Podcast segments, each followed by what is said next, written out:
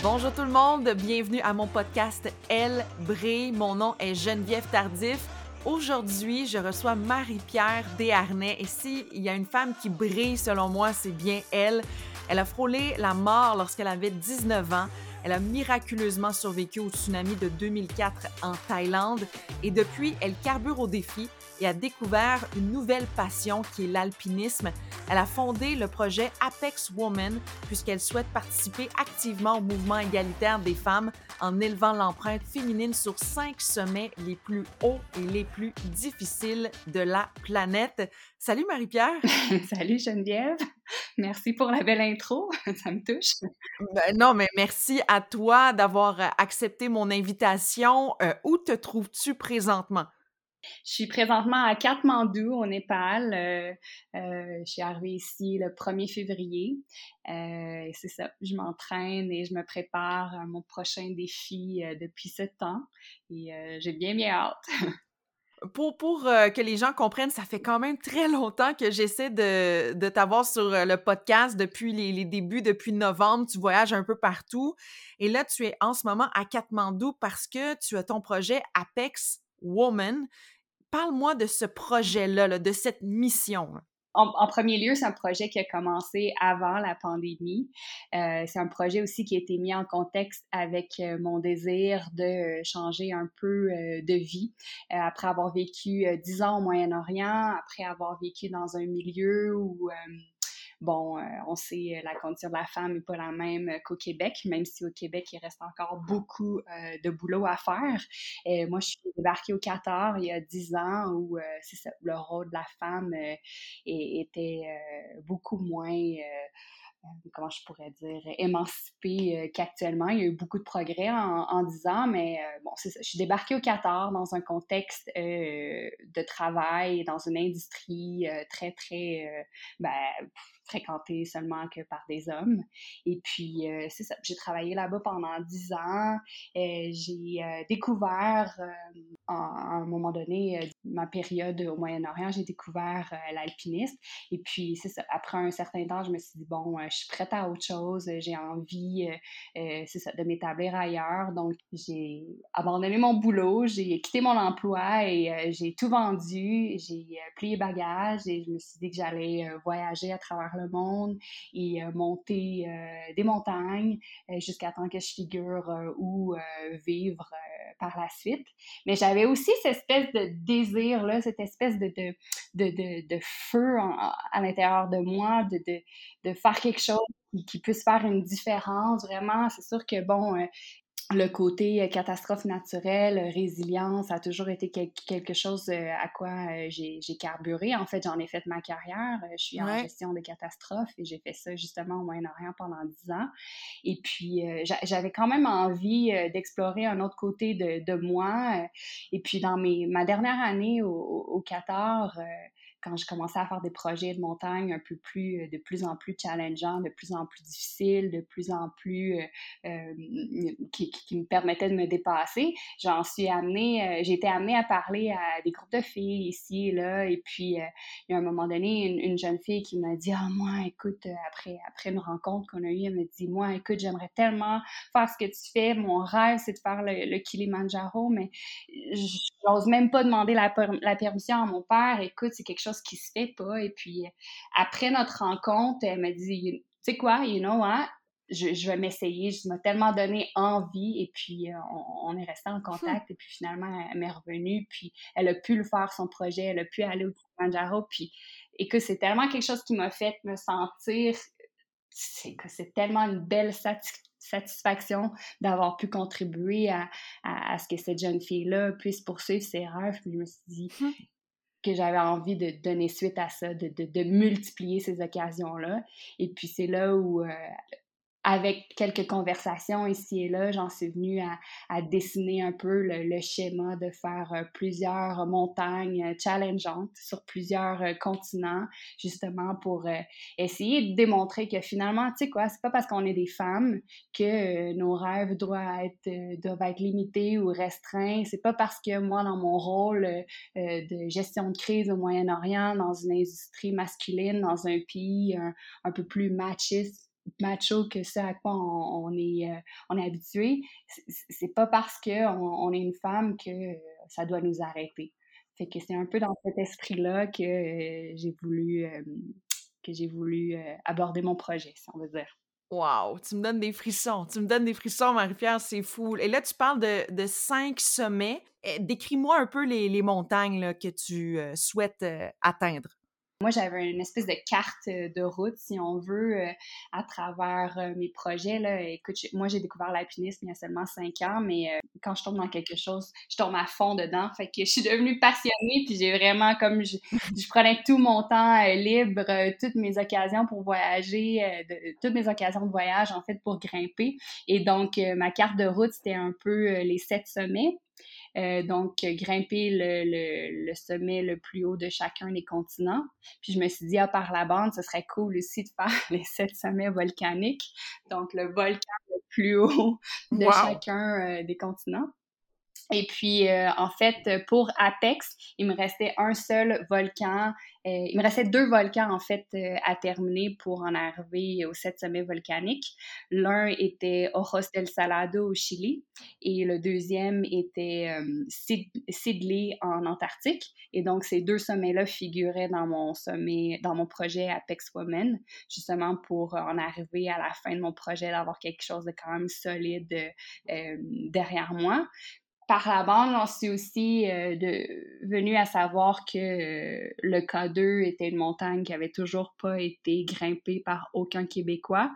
Bon, on a su euh, il y a quelques années, il y a eu une finale un peu tragique avec Serge Dessureau qui a tenté, mais que ça s'est fini en, en fatalité, en fait.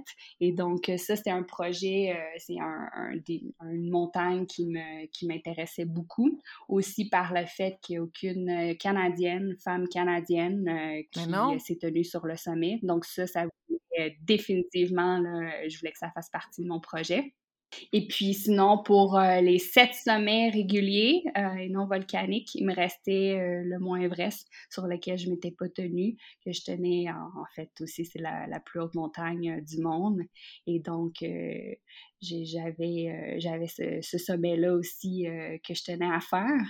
Euh, il y avait un autre euh, sommet que j'ai remplacé. En fait, moi, euh, j'ai grimpé mon premier sommet là, de ce projet-là juste avant la pandémie. Donc, en mars, début mars, je me tenais sur Ojos del Salado, qui est le volcan le plus haut de l'Argentine. Et tout de suite après, bon, je me, je, me, suis retrouvée au Pérou là, quand les frontières ont été fermées. Donc, je, me préparais, en fait, Ojos del Salado servait d'acclimatation pour l'Everest. Mais bon, le Népal et tous les voyages ont, été euh, annulés, donc euh, j'ai pas pu donner suite à ça.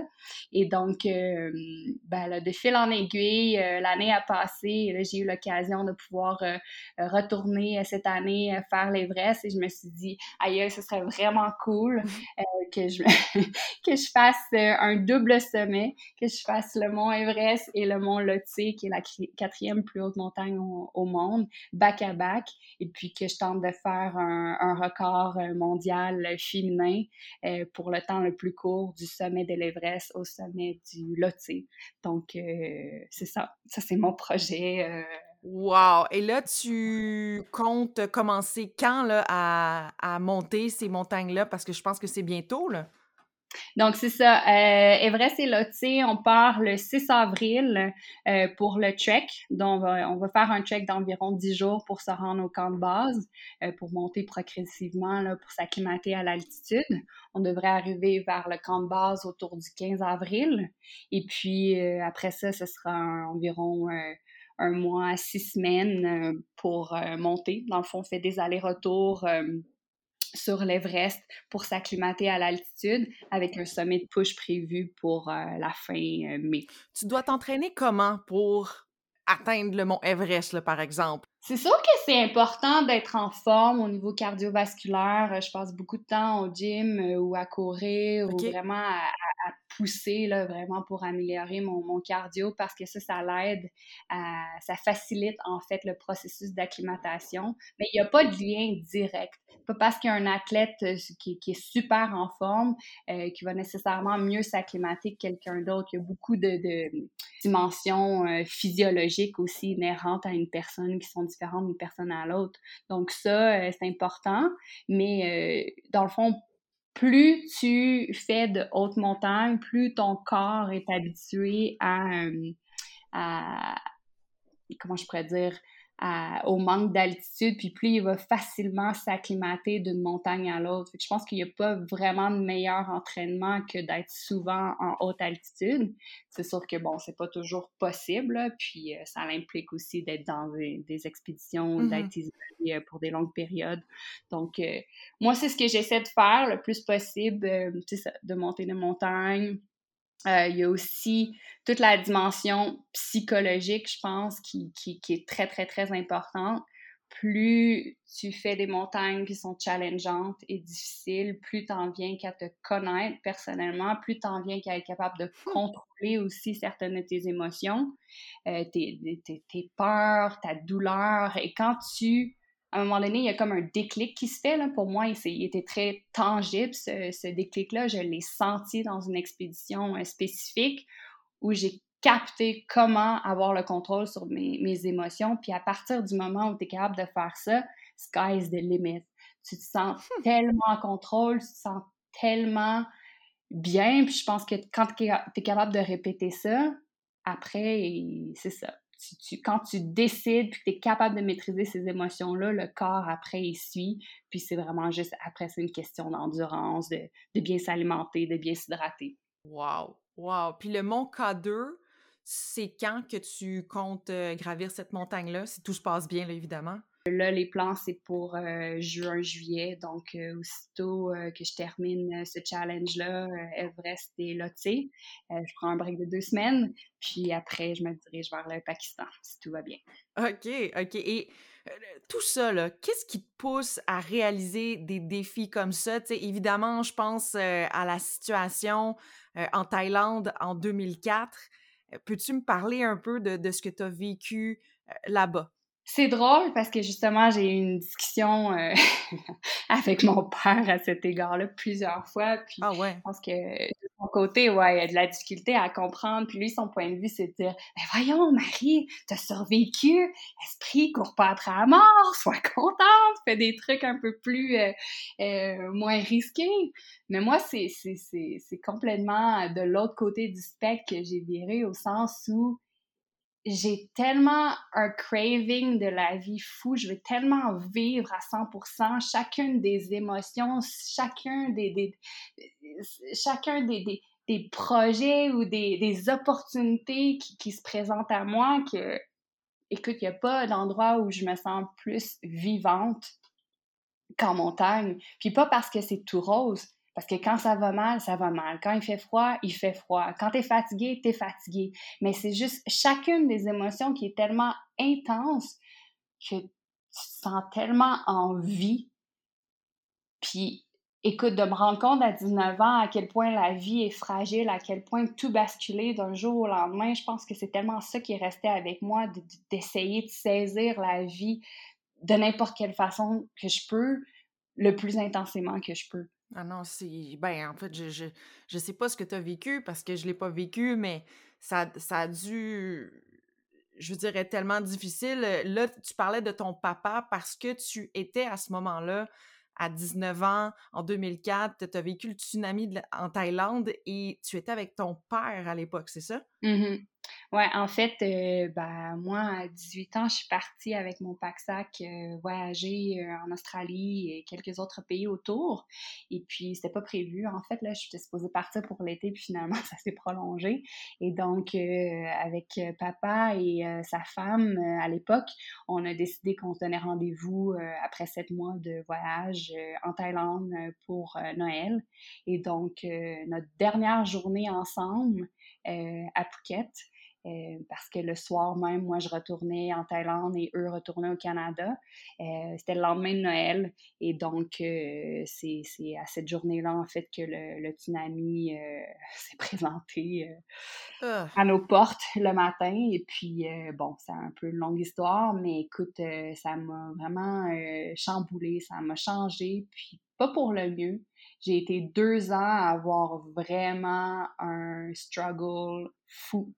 Écoute, j'ai. Moi, ce que j'ai fait, en fait, l'erreur que j'ai faite, c'est euh, après avoir retourné au Québec, après avoir pu regagner le Québec, ce qui était un peu difficile, euh, j'avais juste une mission en tête, c'était de retourner en Australie. Et donc, j'ai pas fait face au euh, PTSD, j'ai pas vu de psychologue, uh-huh. j'en ai pas parlé. Écoute, moi, j'avais pas le temps, j'avais une mission, je voulais avoir mon passeport, je voulais toucher mon argent des assurances pour m'acheter un backpack, puis c'est tout ce que je voulais. Quand tu voulais refouler, t'as as mis ça de côté, là. tu disais que tu voulais plus vivre ça. Là. Ben, même, je pense que c'était même pas conscient pour moi. C'était pas si pire que ça. sais il est arrivé un choc intense, mais je savais pas l'impact que ça pouvait avoir sur ma vie euh, future. Oui, mm-hmm. c'était traumatisant, j'ai eu la frousse, j'ai eu tellement. Ah, écoute, le feeling de mourir noyé, là c'était à, un point tel que je disais à mon père, moi, papa, je veux, un, je veux, je veux une arme à feu, parce que si jamais je me retrouve dans une situation où je, où je dois mourir noyé encore, je préfère me tirer que de revivre ah, le, feeling incroyable d'avoir le chest qui compresse au point. Écoute, moi, c'était fou, j'ai vu le, le, le, fil de ma vie défiler avec des flashs, des images, et puis c'est un feeling tellement atroce. Je me disais, je veux, je veux plus jamais revivre ça, tu sais. Fait qu'en tout cas, bref, j'ai tout refoulé ça sans savoir que je faisais ça. Et puis c'est revenu, mais en force, en force. Puis je me suis dit, OK, je vais prendre le, le, le, taureau par les cornes. Je vais m'exiler sur l'île la, plus petite aux îles Fidji pendant trois semaines. Je vais aller dans un bungalow qui est tellement sur le bord de la plage que les vagues ils venaient poté dessus euh, l'année. Écoute, ça m'a retraumatisé davantage. Je suis débarquée au Québec six mois plus tard en loc. Ça allait vraiment pas mon affaire. Et puis, euh, ça m'a pris euh, deux ans de thérapie à m'en remettre. J'avais ce qu'on appelle le syndrome du guilt, du, de la culpabilité du survivant. En fait, c'est que j'arrivais pas à me sentir J'arrivais pas à me sentir chanceuse d'avoir survécu. J'en voulais à la vie, j'en voulais au monde entier de m'avoir fait connaître autant de détresse, autant de peine, autant de douleur. Puis je portais le poids du monde sur mes épaules. C'est comme si, si j'arrivais pas à trouver quelque chose qui vaille la peine que j'aille survécu, ma vie avait pas de sens. Hum. Puis j'ai cherché, écoute, j'étais en, en, communication à l'université, puis je trouvais ça donc con d'écrire des, des, des, communiqués de presse, d'essayer de faire euh, d'essayer de faire que des organisations paraissent bonnes puis qui agissent bien quand ils détruisent l'environnement, des trucs comme ça. J'étais pas bien. Jusqu'à temps que un jour, je découvre un, un, cours en gestion des risques naturels. Là, je me suis dit, oh my God, c'est mon, c'est ma voie. Faut que, non seulement que j'étudie là-dedans, mais il faut que j'aide le monde à être plus résilient, que j'aide les personnes à, être plus résilients face aux risques naturels. Puis à partir du moment où j'ai eu ce déclic-là, puis j'ai décidé de faire euh, de ce métier-là ma carrière, c'est comme si tout faisait du sens, que j'avais un but, un purpose, à poursuivre, puis je me suis mis à mieux aller par la suite, puis j'ai juste poussé à fond là-dedans, puis ce qui a vraiment donné un sens à ma vie euh, par la suite, euh, je te dirais. Euh, parle-moi des montagnes, tu sais, je, lisais sur ton Instagram, tu es d'ailleurs très présente, tes photos sont magnifiques, tu dis que les montagnes sont un miroir de l'âme. Parle-moi un peu de, de ça, explique-moi pourquoi tu dis ça.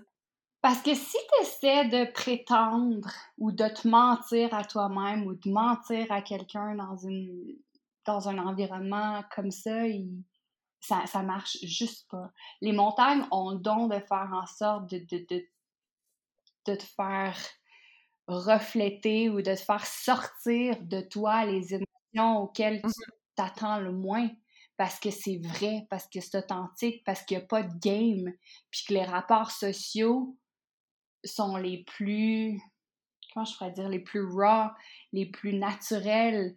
Tu as beau essayer de faker euh, quelque part sur une montagne pendant quelques temps, mais ça peut pas durer.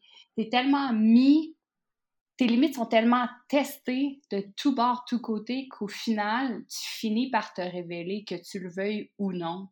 Puis ça, c'est beau parce que ça te permet de grandir. Tu sais, dans la vie de tous les jours, en société, ici, on est tout le temps on est tout le temps occupé avec des niaiseries ou des choses importantes, mais si on ne veut pas se retrouver seul avec soi-même, on se met un Netflix. Mais en montagne, il n'y a pas ça.